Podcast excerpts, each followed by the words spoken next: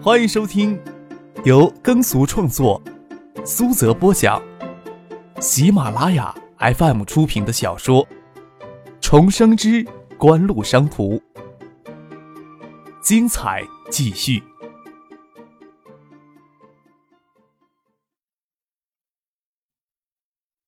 第一百八十九集。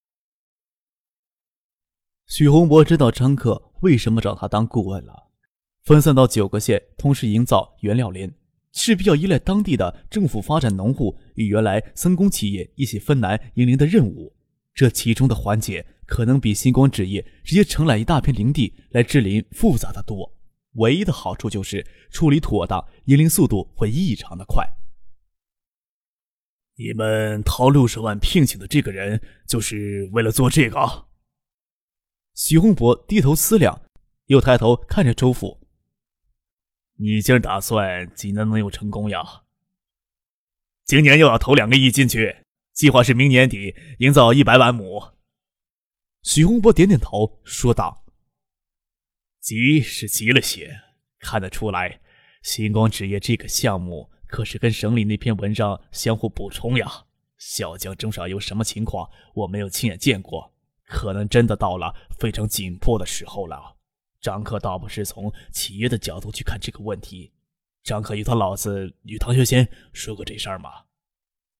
周游苦笑着说：“哎，可能还没有吧。前期的银铃还是其次，后期的浙江项目才是重头戏，大约会有四五十亿的投资。要有可能的话，唐学谦怎么会同意这个大投资落到别人嘴里呀？我想张克没有跟唐学谦提起这事儿，不然不会没有一点动静呀。”许洪博问道：“你们拿六十万聘请的那个人，对这个项目有什么意见吗？”那人啊，叫宋之佑，水平很高，在国内是最早研究塑封林遗传种植的那批人。八六年出国留学，后来就在金伯利纸业任职，不过不再是做研究了，而是转行做了管理。对于搞林纸一体化，他倒是支持先建原料林基地，再建制浆厂。若是先建制浆厂，是完全没有社会责任感的投资。不过呀，苏凤林从营造到可以砍伐，少说也得五六年呀。这么一大笔投资，五六年之后才会出效益。目前除了锦湖，国内还没有人会这么做。许洪博点点头，说道：“现在有些人急迫的恨不得三四年就收回投资成本，五零年之后才出效益，绝大多数投资人都等不及呀。投资这个项目，真的非常要有大的魄力才行。”毗邻开发区的南郊工业园，两年前还只是有两三家厂。九五年初，城南区就将这里更名为造纸工业园区。锦湖所承包的造纸厂陆续迁入工业园，由锦湖投资建设公用系统、仓储物流与污水处理系统，而各家厂只负责呈现生产线，形成完整的生产体系。所用的资金大多来自于国家对造纸企业技改项目的扶持资金。西光纸业集团筹建之后。张克推翻之前与正泰集团约定的并购进度表，打算一揽子并购所有的造纸厂。与各家造纸厂厂商谈的并购价都包括两部分：一为净资产部分，由于新厂多为贷款筹建，而老厂的土地、厂房等资产不在并购的范围之内；包括造纸厂新厂在内的十二家造纸厂净资产仅为六千万；二为锦湖为并购所支付的溢价部分，包括原先对造纸厂的技术储备。政策支持、约定的税收优惠等无形价值所支付的溢价，这一部分正在请国内的会计事务所进行公正的评估。按照新广场的标准计算，差不多要支付一亿四千万的溢价。锦湖向包括城南区政府在内的地方财政，一年内付清并购资产净值的相等六千万，溢价部分转为十年期的公司债，以此一举彻底解决产权上的问题。这十二家造纸厂都为亲属企业。最终审判权在市里，一家一家的并购不会太引人注意，就像收购星光厂那样。可是要一下子收购其他十二家厂，而且星光纸业集团这段时间正炒作六十万年薪的事情，省内会有很多的媒体都盯过来。星光造纸厂企业提出一揽子解决方案，唐学谦也只能将这事儿拿到市委常委会上讨论。周父在八景镇窑居与徐洪博谈银纸一体化项目的时候。文山饭店八号楼二楼的会议室里，会已经进行了好几个小时了。这次的会议，市委九名常委一个都不落。宋培明、张之行以及锦湖控股的总裁蔡飞娟、星光纸业集团的总裁周游，还有刚刚加入星光纸业才半个月时间的副总裁宋志佑都列席了。每个人面前都摆着三份文件，其中一是重整后锦湖控股与下属的星光纸业、爱达电子基本财务情况与股权结构的介绍；第二份就是张克通过星光置业提出一揽子解决方案；其二就是是由组织人手拟定。后由宋之佑修改的零脂一体化项目书，让大家难以接受的，一个十八岁的少年，市政府秘书长张之行的公子，竟然握有众人难以想象的财富，而这份财富却是在近两年的时间里累积起来的。看到这份文件之初，周富民就说了两句话：“就知道张秘书长家的孩子不简单呀，不简单。”接下来他就很少说话了。关于张可可能是唐学谦、徐学平一系最核心的人物之一。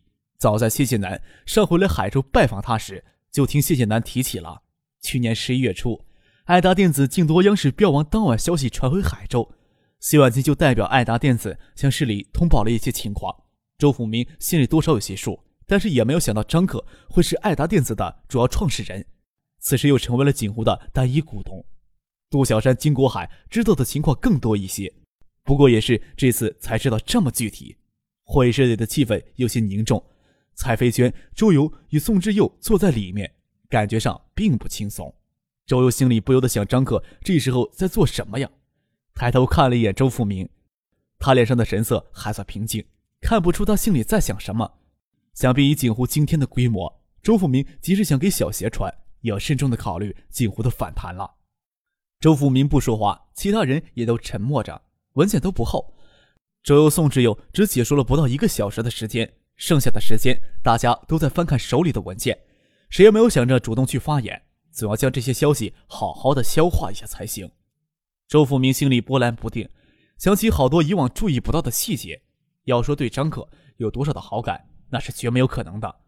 感觉张克有这么厉害的手段，还是很让人诧异。竟然有这样让世人瞩目的成就，人总是有差距的。没有差距，人的社会地位就没有大的差异性了。只是张克让别人差距他太多了。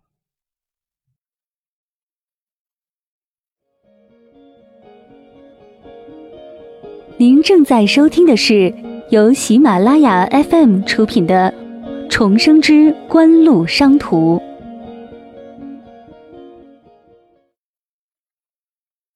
好吧，文件大家都看了这么长时间了。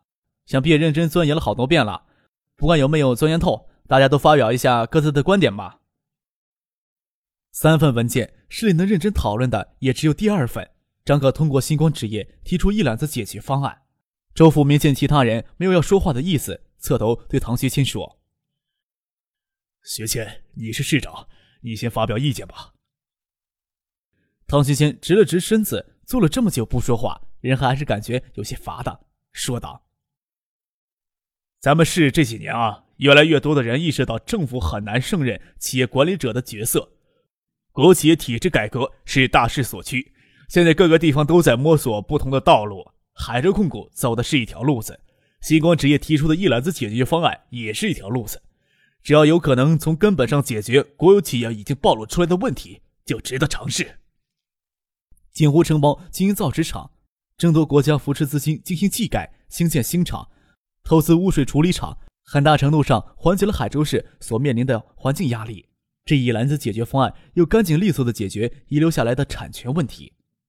市委副书记陆光义见唐学谦说到这里，就把目光转向别人，想必接下来的话应该由别人代替他说。他起来说道：“这样一个方案很难让人拒绝呀，但是，一实行这方案，星光纸业集团将走向高负债的运营这条路。”这跟文件上介绍的爱达电子当初的运营模式一样，就算几乎向星光纸业注入了第一笔六千万的收购钱款，星光纸业的净资产也只在一亿两三千万左右，但是负债却高达四亿五千万之多，其中一些地方手里握着一亿四千万的公司债，高达三亿一千万的国家造纸工业技改扶贫贷款，将百分之八十的负债率，星光纸业还能像爱达电子那么幸运吗？正好能赶上行业的好时机吗？星光纸业高负债运营中存在的财务风险，会给地方政府手里的那部分公司债带来一定的风险。陆光义话里的意思，大家都明白，只是没有人接他的话。九六年，国务院对国有中小型企业转让在资产评估方面有一条硬性规定，并购价不得低于转让国企的净资产值。锦湖并购这些造纸企业，除了先行支付等同于净资产值的六千万现金之外，还向地方财政支付一亿四千万的公司债作为并购溢价。在员工安置问题上，也不能给政府留下一点隐患。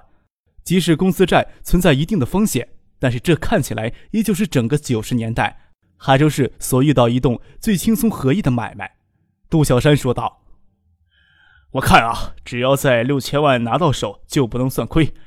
再说那一亿四千万的公司债，星光纸业也是要支付年息的，一年一千多万的年息还是很可观的。即使星光纸业经营上有什么闪失，公司债也是优先保着偿还的。陆光义的目光落在第三份的文件上，星光纸业竟然抛出六十亿的投资计划，说道：“公司债的形势啊，也是一种新的尝试。”我们都不应该固步自封。要是第一笔六千万的款子能在实施零脂一体化项目前付清，这一揽方案大概就挑不出什么问题了。目前的爱达电子是超级现金牛奶不假，但是挤奶也需要时间呀。爱达电子自身的发展就要用去大半的资金，星光纸业要增加一部分的流动资金。零脂一体化一经启动，就要持续不断的拿钱出去。谢婉清筹办私立学校，要源源不断的抽取资金，这么多事情加在一起，即使爱达电子是头超级现金牛奶，也会感到莫大的压力。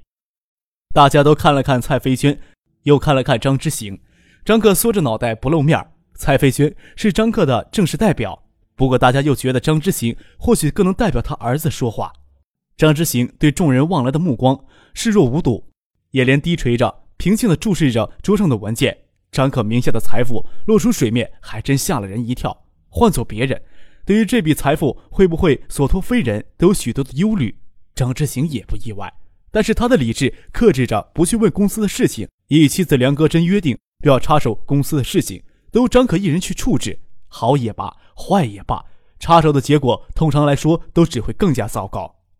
张克今天不出席，只是不想给市里这些人太强烈的刺激，智商的数据比较虚化一些。张克真要坐在那里，周富明、陆国义这些经过大半辈子挣扎才爬到此高位的人，心里铁定别扭死了。更不用说，张志行在这里也没有随便说话的权利。就张克来说，既然站了出来，自然不甘心再在周富明、陆国义这些人面前继续装孙子。所以，无论是讨价还是还价也罢，商量合议也罢，还是让别人在中间传话最好。并购价的溢价部分转为十年期的公司债。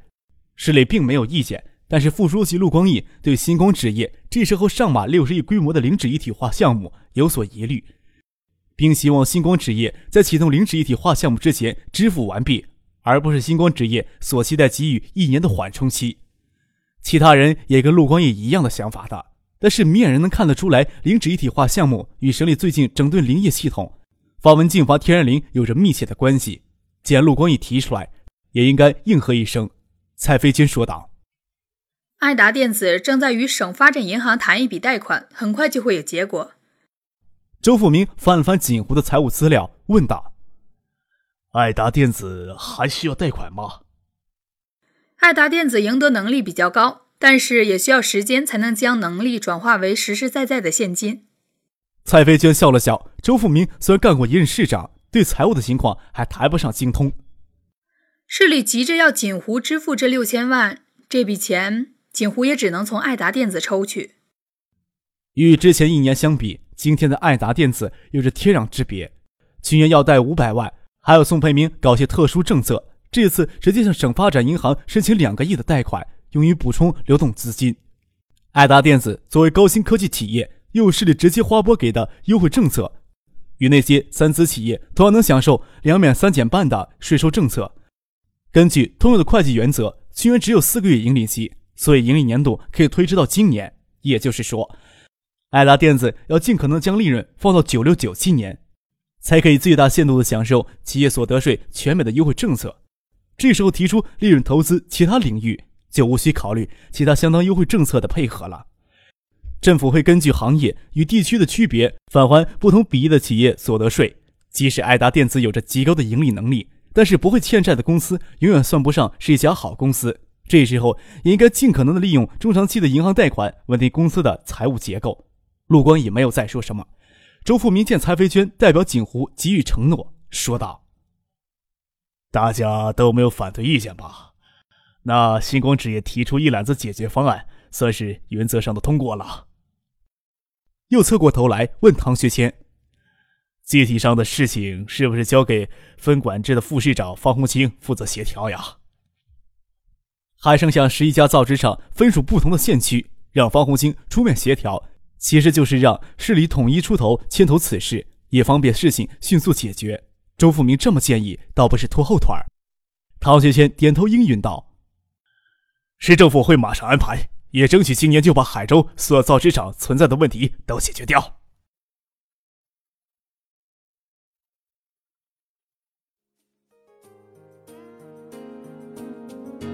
听众朋友，本集播讲完毕，感谢您的收听。